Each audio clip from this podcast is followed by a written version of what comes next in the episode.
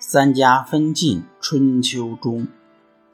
春秋末期，各诸侯国之间经常发生战争，使生产遭到破坏，各国财政贫乏，中原大国晋国也日渐衰落。这时，晋国国君的权力也旁落了。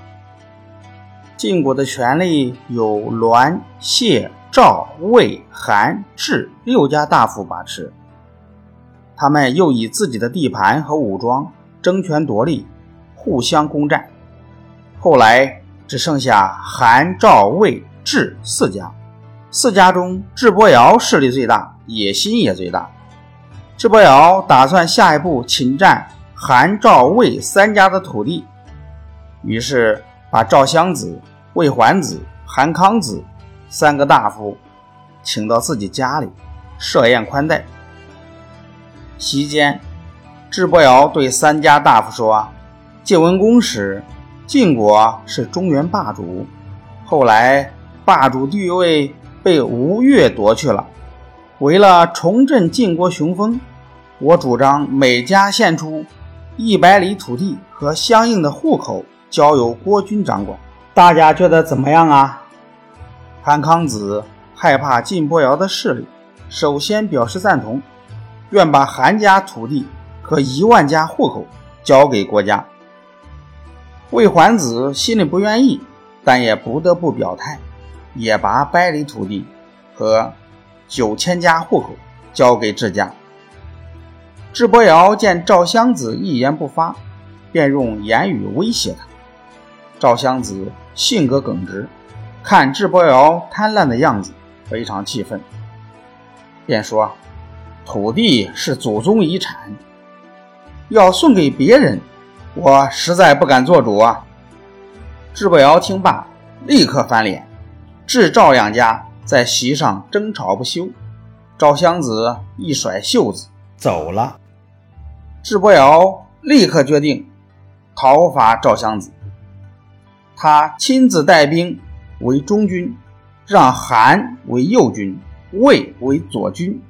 三军直奔赵城，赵襄子寡不敌众，边战边退，退到晋阳，闭关固守，整整打了两年的仗，智军就是攻不下赵城。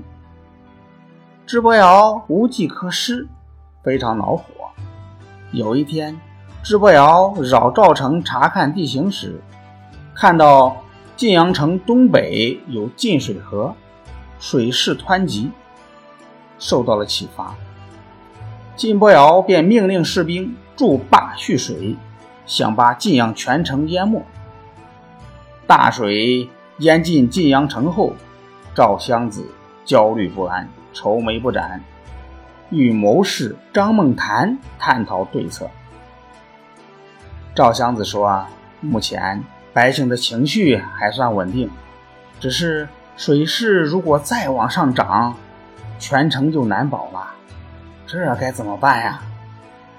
张梦谈分析说：“我看呐，攻城不如攻心。我觉得韩魏两家把土地割让给智家，并不是心甘情愿的。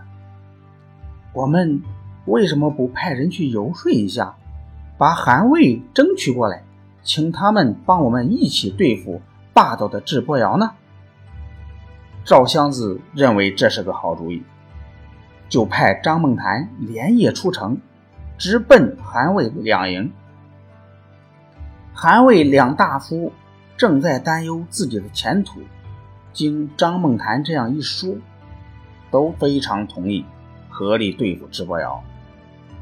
到了第二天深夜，智伯瑶在营帐中睡得正香。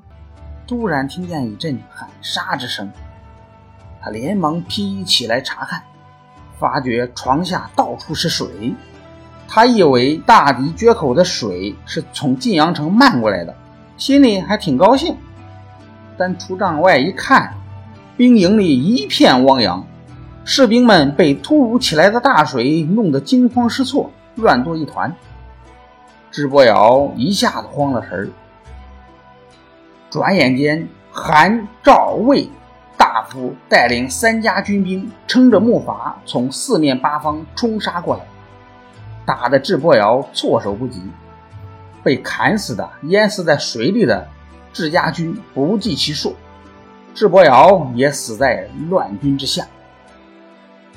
韩赵魏歼灭了智家之后，乘势瓜分了晋国的土地。公元前四百零三年。三家派使者到洛邑去朝见周天子，要求封他们为诸侯。周天子见木已成舟，也就做了顺水人情，正式晋封韩康子、赵襄子、魏桓子三人为诸侯。从此以后，韩、赵、魏三家瓜分了晋国的地盘，成为中原大国，与秦、楚、燕、齐。四个大国并称为战国七雄，春秋的时代结束了，战国正式拉开了帷幕。